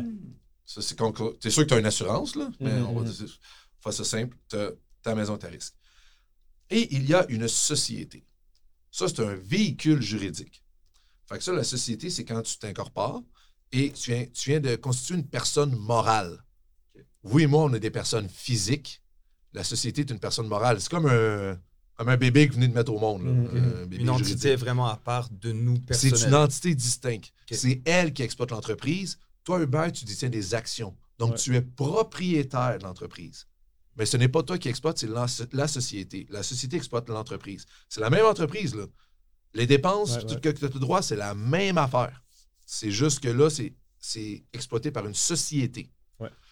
Ta société te donne une protection légale, mais l'argent appartient à la société. Et ça, c'est super important parce que ça, c'est un autre mythe. L'argent de ma société n'appartient pas à l'actionnaire. Toi, tu es actionnaire, tu es propriétaire des parts, des actions de la société. OK, ouais. Fait que si tu veux te sortir de l'argent de la société, pour faire ça simple, tu as un salaire puis un dividende. Puis là, pour choisir l'un ou l'autre, j'imagine. Là, tu peux soit voir ton comptable, ton fiscaliste, ça va dépendre. Ok. Euh, Ça, c'est lui qui va pouvoir faire le call? c'est toi qui fais le call à la fin. Lui, il va t'expliquer. Si c'est un bon comptable, il va t'expliquer les deux, c'est à toi de faire le call. Par exemple, un salaire te donne droit à des contributions à l'intérieur. te donne droit de déduire tes frais de garde. Mhm. te donne droit de cotiser à ta RRQ pour au moment de ta retraite. Ouais. Un Conseiller. dividende, tu n'as pas tout ça. Fait que considérant ta situation, as-tu des enfants? Mhm. Est-ce que tu veux cotiser à TRR ou tu préfères laisser ton, laisser ton argent dans la société ou dans une société de gestion? Est-ce que tu veux avoir de la RRQ à ta retraite? Ça, c'est des éléments qu'on va discuter avec le client. OK. Fait qu'il n'y a pas de solution miracle de dire Ah, tu veux tout le temps ça ou Ah, tu veux ton premier 40 000. Je te donne ton premier 40 000 en dividende. Ouais. Mais toi, tu as trois enfants, tu veux cotiser à TRR puis tu vas avoir ta RRQ. Ben, ton 40 000 était un bad call. On aurait dû y aller avec un salaire. D'accord, je comprends. Puis tu payes des DS là-dessus après. Par Tu payes les DAS, justement, tu payes la RRQ, puis etc.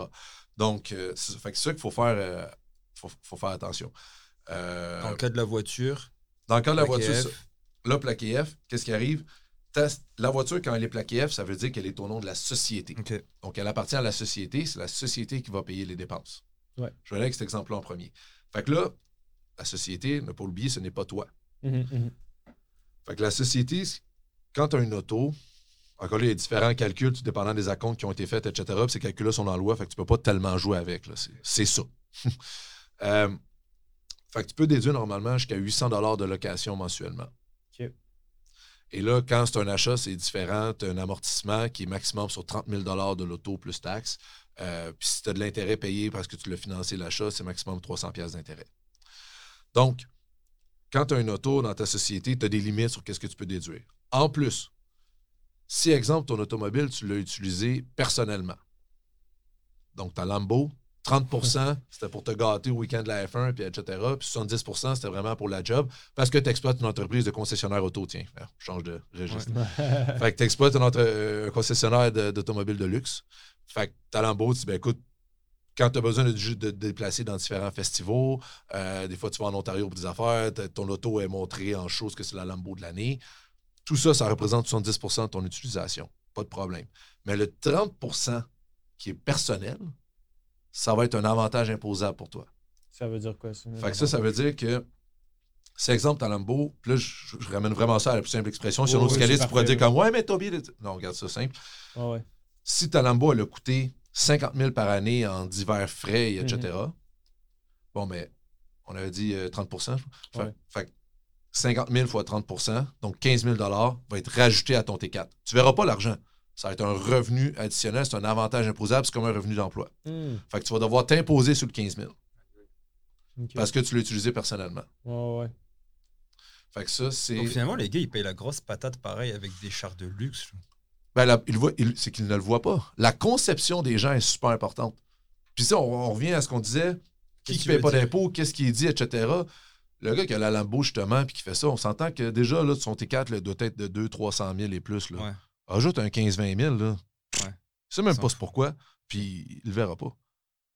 Fait que lui, il est sûr qu'à mort, mon comptable passe tout. Ben, tu t'imposes. Si c'est un bon comptable, tu t'imposes dessus. Puis si tu t'imposes pas dessus, en cas de vérification, watch out. Ça va faire mal tantôt. Fait que c'est là qu'il y a 4-5 chars euh, exotiques là, qui est, là, dans le fond, c'est qu'ils payent l'impôt. Pour l'utilisation personnelle. Ça. Fait que si ton char il est tout le temps montré, euh, en, vitrine, tu l'utilises jamais, ben, tu n'as pas de. pas d'avantage imposable. Ah oui, il l'utilise. Il l'utilise juste au Québec, on s'entend. Ben, déjà, nos routes, les chars de luxe, euh, c'est plate. Puis, euh, ça, c'est pas, pas fiscal. Ça, c'est. oui, ça, c'est ça. Ça, je dois avouer qu'il y avait peut-être un petit peu d'émotion là-dedans. Euh, puis, j'ai pas d'auto de luxe en passant. Moi, je suis pas. puis, c'est ça. Fait que tu l'utilises l'été, puis à part le week-end de la F1, ou ce que tu vois vraiment plein de choses? C'est ça, c'est vraiment à l'utilisation personnelle. À l'utilisation personnelle. Euh, fait que plaque EF, quand tu as des chars de luxe, oui. Sinon, tu peux avoir ton auto personnellement. Tu peux garder ton auto personnel. Ce ne sera pas plaqué F. Dans ce cas-là, tu peux soit recevoir des allocations. Là, ce cas-là, c'est à l'inverse. Vu que tu l'as déjà personnel, tu n'as pas d'avantage imposable. Là, c'est l'inverse. Tu vas tenir compte de toute ton utilisation pour affaires. Moi, je recevais 500 dollars à l'époque quand j'étais chez Manpower je recevais 500 dollars par mois imposable. Oui, c'est imposable. C'est un avantage imposable sur mon salaire, me rajouter 500, mais je pense. 500, mais tu avais le droit de déduire tes dépenses pour ta portion à faire. Fait que je reprends le même exemple de Lambo. J'ai toujours mon 50 000 que tu as payé personnellement cette fois-ci et tu as 70% qui était pour affaires, donc 35 000. Fait que tu aurais le droit de déduire 35 000 dans tes, dans tes impôts personnels. Et tu reçois une allocation imposable. Fait que tu t'imposes ton 500 tu as le droit de déduire. Là, c'est sûr que 535 000, l'écart est assez drastique. normalement, ça, peut être proche. Mais tu as aussi l'option, puis ça, c'est souvent ce que je conseille, moi, pour la simplicité. Garde ton auto personnel. Parce que oui, le F, je l'entends, puis tout, dépendant des chars. Moi, exemple, j'ai une Prius. Euh, tu sais, mm-hmm. Prius, j'ai pas, pas de fun quand je conduis. Mais je suis pas un gars qui aime conduire, fait que ça me dérange pas. Euh, la société, ben, je ben, verse-moi à place une allocation kilométrique. Fait que je vais te dire tous mes déplacements à faire. Et tu peux aller jusqu'à 60 cents le kilomètre. Entendu que la Prius, c'est pas ça qui consomme l'essence. Non, ben non. Fait qu'à 60 cents du kilomètre, l'ARC considère que c'est raisonnable. Puis ça, non, vu que c'est raisonnable, ça va être non imposable. Fait que j'ai pas besoin de garder mes factures de char. OK. Euh, je fais juste garder mon kilométrage à faire. Puis je me fais rembourser mon kilométrage à faire fois 50, 60 cents le kilomètre. Ça, c'est non imposable. C'est une dépense pour mon entreprise. Ah, c'est ça que je fais avec ma BM. Je n'allais pas plaquer F. C'est vraiment bon, ça, dans le fond. Je dépense pour mon entreprise, je peux récupérer les taxes dessus. Puis moi, personnellement, cet argent-là, ça, c'est vraiment non imposable. C'est un peu comme tu dis, le, le mythe plaqué F, c'est un peu comme le mythe incorpore-toi. Tout le monde, c'est comme il faut que tu faut que aies une ink, un peu pareil que le plaqué F. Ça dépend, en fait, finalement un bon fiscaliste ou un bon comptable ben, mais c'est surtout que règle générale, je vois, ça fait ça fait shiny object puis on se dit ah le gars il est plaqué F, il fait de l'argent. Mais tu sais c'est juste un faux signal. Ça, ça veut absolument rien dire, dans le fond, le char plaqué F. Là, il va payer. Mais ça va être dans la société, puis c'est parce que le calcul automobile est un calcul très complexe, puis à chaque année, il faut que tu tiennes compte de ton assurance, il faut que tu tiennes compte justement de combien ça coûte par année, c'est quoi le montant de cash down que tu as mis au début, etc. Des fois, ça peut être avantageux de plaquer F. Ouais. Ton utilisation. Mhm. Si ton utilisation est plus de 50% pour affaires, oh, tu as un petit bonbon si tu le mets dans ta société, tu sais. Fait que, Moi, t'as- ce serait 10, ma BM, ce serait 10% pour la business. Donc, fait que moi, je- souvent, je- moi, moi, j'aime ça la simplicité. Ouais. Puis souvent, ah, c'est la deuxième chose que je veux que les gens se, se souviennent en sortant d'ici. Quand vous allez voir un fiscaliste ou peu importe le professionnel que vous allez voir, si vous explique de quoi, vous explique une stratégie, souvent ça fait mal à l'ego, mais dites-le si vous ne comprenez pas. Ouais, absolument. Combien de personnes je vois qui ont des structures fiscales comprennent pas. qui ne comprennent pas avec la fiducie puis tout le pataclan, puis ah non, mais il m'a dit que c'était le meilleur. As-tu déjà écouté le The Office? La, sé- la série The Office? Oui. Déjà écouté? À un moment donné, Michael Scott, il dit Explique-moi ça comme si je suis un enfant de 8 Oui. ans. Puis le gars lui explique, mais comme Ok, maintenant explique-moi ça comme si je suis un enfant de 4 ans. c'est un peu Ben, ça. Oui, c'est ça, puis c'est la job du professionnel. Je dis pas de tout comprendre, puis d'être capable de mentionner les articles de la web, d'aller les lire, puis etc. Ouais. Mais de comprendre le concept que, OK, exemple, la société de gestion, ben écoute, faut que tu fasses un dividende à ta société de gestion, ça s'en va là, faut que tu montes l'argent, l'argent, faut qu'elle est là, faut qu'elle soit... Comprendre le flow-through de où ce que l'argent va, comprendre ce que vous êtes en train de faire, surtout si, on ne rentrera pas là-dedans aujourd'hui, mais si vous avez la fameuse fiducie, puis etc., que vous êtes au golf, puis euh, tu reçois l'appel, puis ouais, mon ami Robert, puis mon ami Roger, ils me disent qu'ils ont le fiducie, j'en veux une.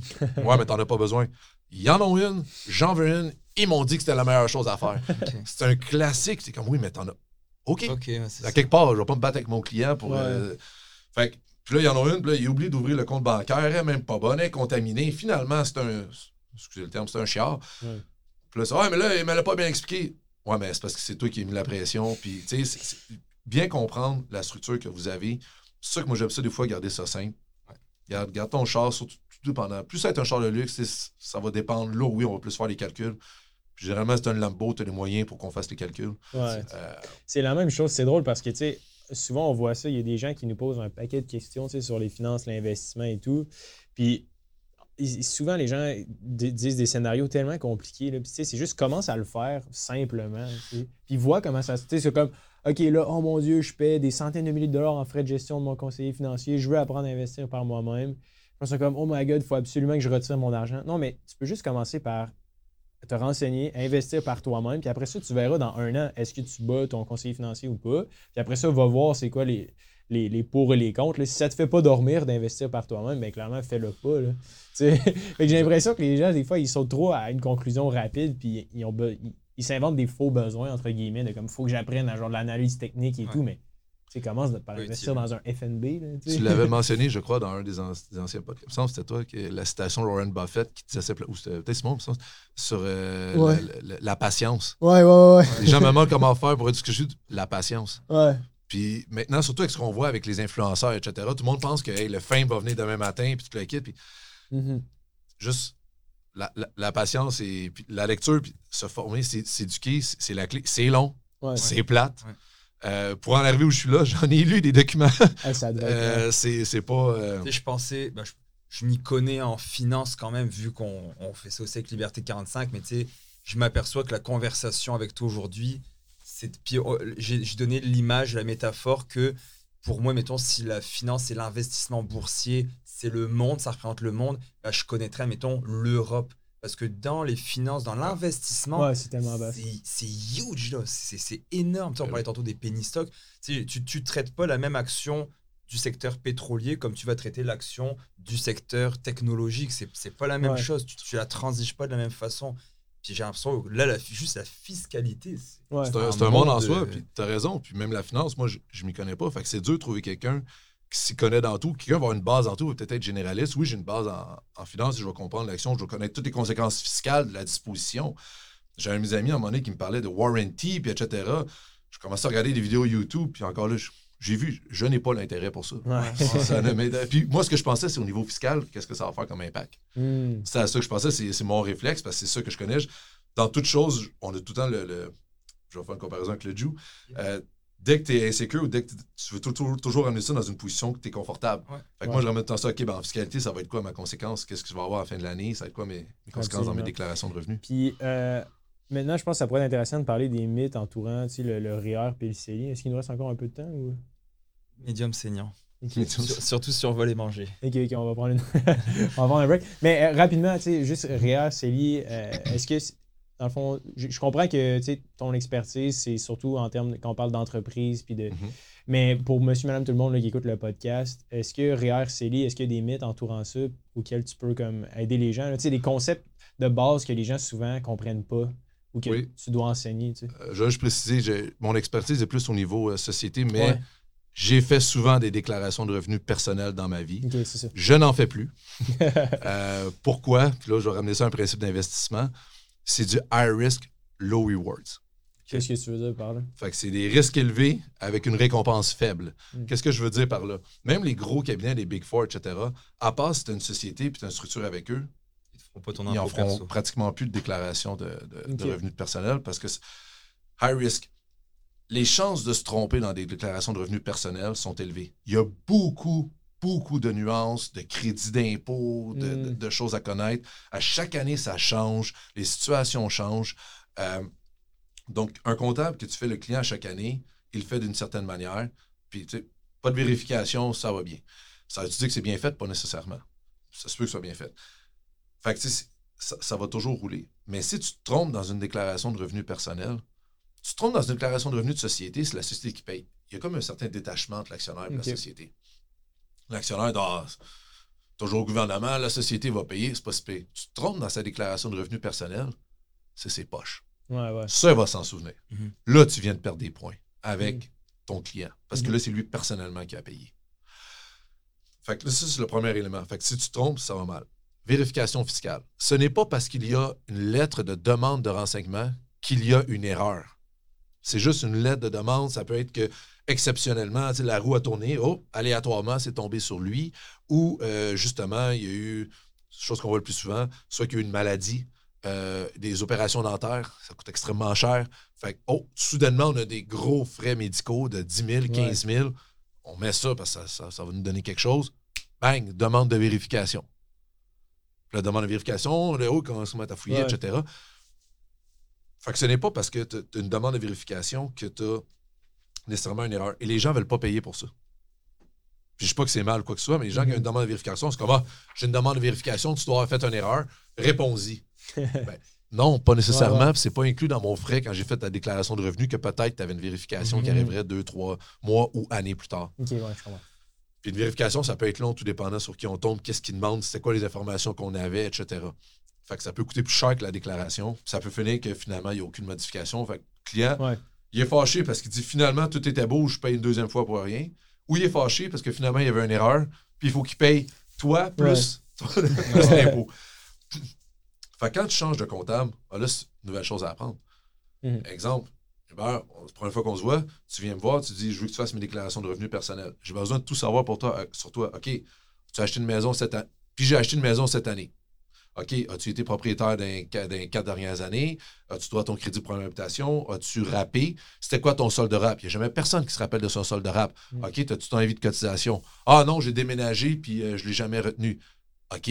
Euh, est-ce que tu as des enfants? Oui. Est-ce que tu as des frais de garde? Ah, je suis séparé. Payes-tu une pension alimentaire? Oui. OK. C'est-tu pour toi? C'est- Est-ce que c'est-tu pour les enfants ou pour la conjointe?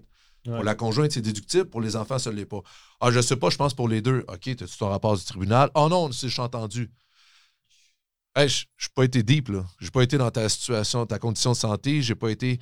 Pire si tu en haut de 65 ans ou 71 ans, parce que là, tu as les crédits d'aidants naturels, les crédits médicaux pour. euh, c'est vraiment. Tes risques d'erreur sont énormes, sont élevés.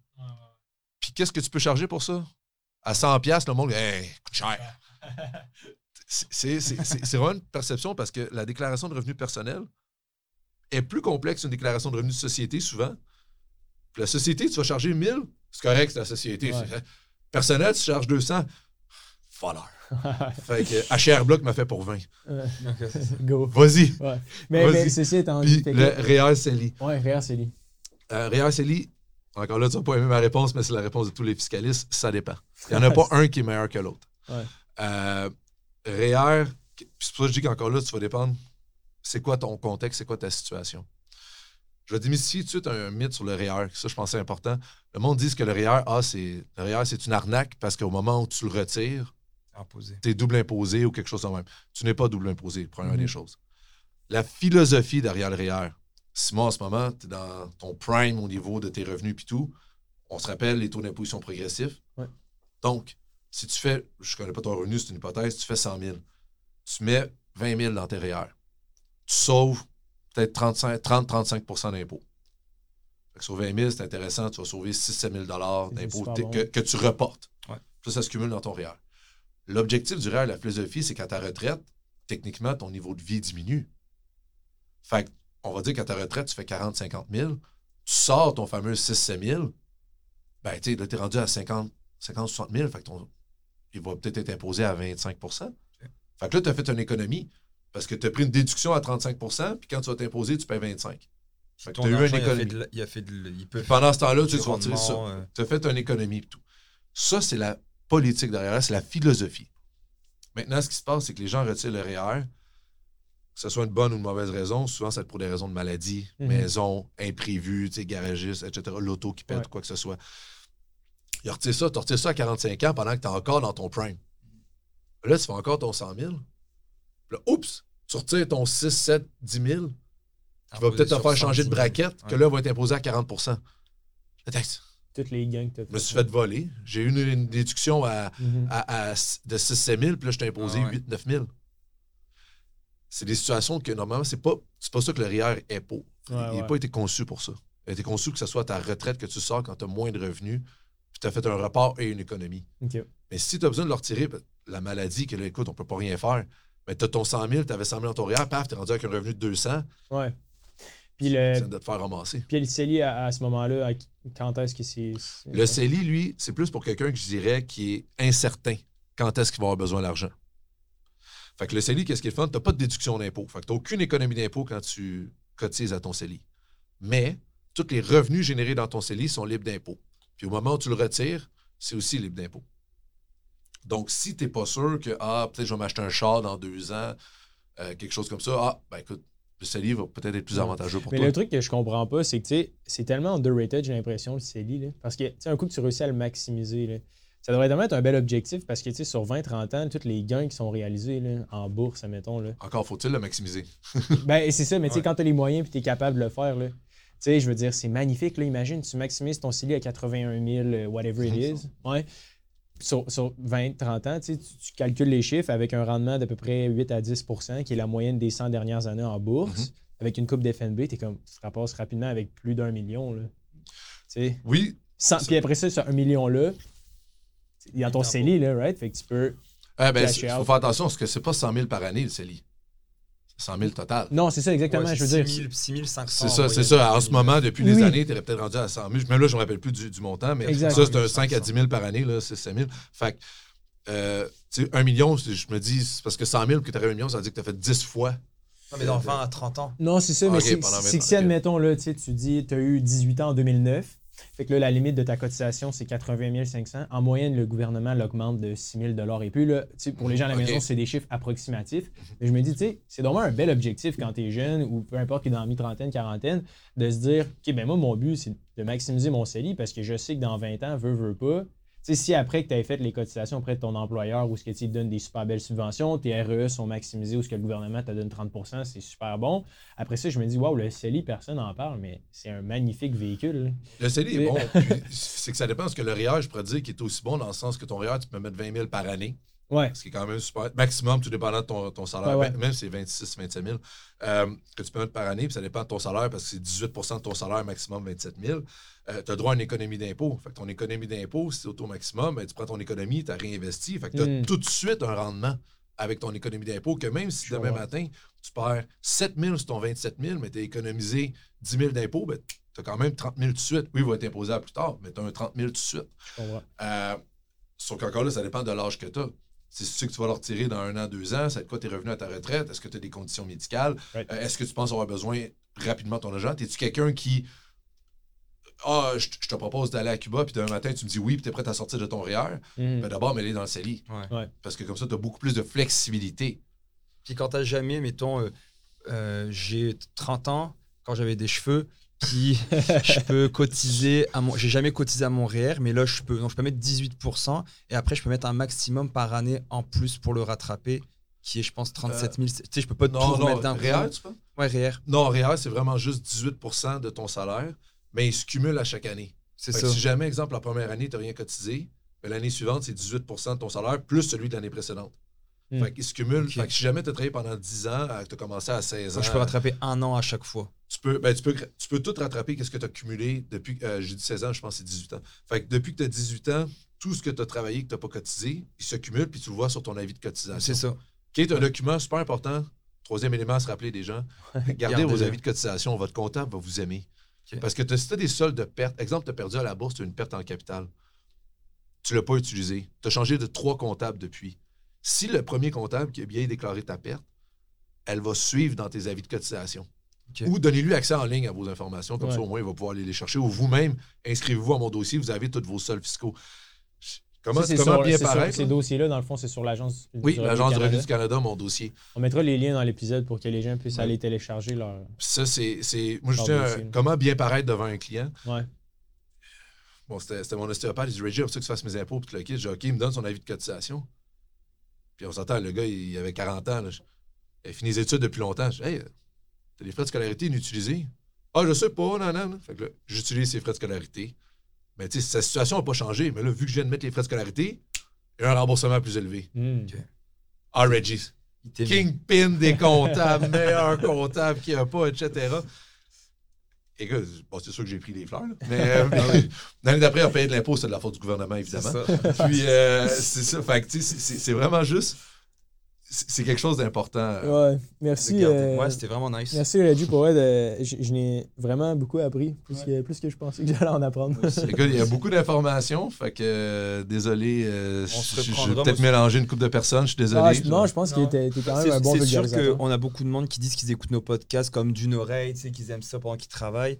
Je pense que celui-là, faudrait le dire, guys, si vous voulez écouter ce pod. Écoutez-le à deux pod- oreilles. Ouais, vraiment, asseyez-vous puis prenez le temps de le. Mais ça vaut la peine, là. Bah oui. Genre, moi, je trouve ça quand même fascinant, c'est tellement important. Fait que euh, je tenais, je tenais à remercier euh, Reggie. Je- J'ai vu que tu avais mal de notes et tout. Fait que. Bon, on n'a pas pu rentrer dans les taxes, là. Je sais qu'on Ouais, ben, on- on là. fera- on va fera une un autre. prochaine Celui-là est là. important, là, le- quand Ouais. est s'inscrire aux taxes, puis euh, Mm, quittes, là. ouais, absolument. C'est pour les, les entrepreneurs. On en fera un. Si vous avez des questions, euh, Reggie va revenir là. normalement. ouais, Reggie Oui, va je vais devoir revenir, puis je vais te donner aussi le lien, le- les REE, je sais que vous en parlez beaucoup. Beaucoup. Mais j'ai pas entendu parler nécessairement des bons d'études canadiens. Hmm, Le bec. c'est Ouais. ça, ouais. Ouais, fait que ça, Ok. c'est. Fait que j'avais mis le lien euh, on aussi en pour ça, parlera, ouais, ça serait intéressant. Si vous avez des questions pour euh, entre cet épisode-ci et le prochain, n'hésitez pas à nous écrire sur liberté45.com. Il y a un petit chat, ça va nous faire plaisir. Puis au pire, on posera les questions à. Et, euh, aussi, euh, je vais laisser aux gens guesser mon âge Ah, pour la ouais. prochaine fois. Ouais, je, je- je- je- je vais mettre un sondage. j'ai 32. Ah non. Ah non, genre, moi je dirais 37. que je vais vous aider un peu. Là. Euh, j'ai plus de 10 ans d'expérience en film, puis ça fait, euh, ça un an ou deux, plus qu'un an que je suis professeur à, à, à l'ESG. J'ai deux maîtrises, deux maîtrises? un BA puis une maîtrise en fiscalité. Ah, ouais. Comment il se la pète le gars? Tu sais? Ah, c'est bon. Ah ouais, c'est malade. Euh, c'est cool. On va. Suspense. On va Suspense, ouais, On va attendre. euh, Au prochain épisode, ouais. Je vais mettre un sondage. Alright. À la prochaine. Euh, merci pour l'invitation. Bye.